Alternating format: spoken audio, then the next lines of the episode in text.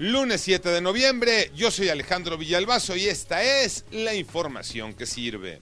Las investigaciones del caso de la muerte de Ariadna Fernanda nada más no cuadran. El viernes la Fiscalía de Morelos aseguró que la muerte de la joven fue consecuencia de una intoxicación etílica y que Bronco aspiró. A los dos días, la Fiscalía General de Justicia de la Ciudad de México advierte que la muerte de Ariadna es un feminicidio ocasionado por un trauma múltiple por golpes. Manuel Hernández. Las fiscalías no se pusieron de acuerdo.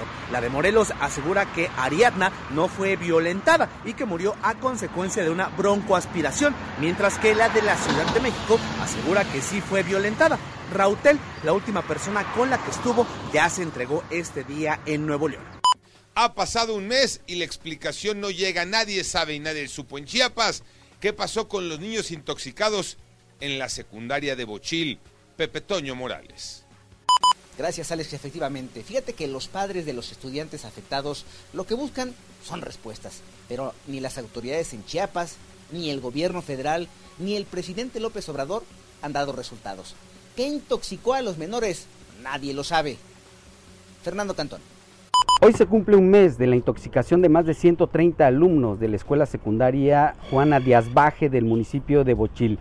Y los padres de familia siguen esperando esa respuesta, esos resultados que prometieron las autoridades estatales, federales e incluso el presidente de la República, Andrés Manuel López Obrador, quien se comprometió que a más tardar en 10 días ya sabrían qué intoxicó a sus hijos. Mientras tanto, los padres de familia se dicen que se sienten engañados y no van a permitir que se dé carpetazo a este asunto, pues aunque los muchachos ya no presentan secuelas, estos no quieren regresar a clases, pues temen que se presente una nueva intoxicación masiva. Listos los cruces de octavos de final de la Champions.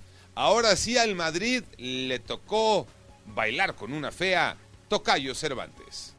Así es, Tocayo, quedaron definidos los octavos de final de la UEFA Champions League. Leipzig ante el City, Brujas Benfica, Liverpool ante el Real Madrid, Milan jugará ante el Tottenham, Frankfurt contra el Nápoles de Irving el Chucky Lozano, el Borussia Dortmund Chelsea Interporto y el PSG frente al Bayern Múnich. Dos finales adelantadas. El conjunto parisino con todas sus figuras, Mbappé, Messi, Neymar, Sergio Ramos, enfrentarán a la planadora alemana, al Bayern Múnich. La otra final el Liverpool, el conjunto inglés que dirige Jürgen Klopp, contra el vigente campeón, contra el Real Madrid. Son los dos partidos que llaman poderosamente la atención. Y el Nápoles, que presenta al único mexicano vivo en esta instancia. Después del Mundial vendrán los octavos de final, que arrancarán en el próximo mes de febrero.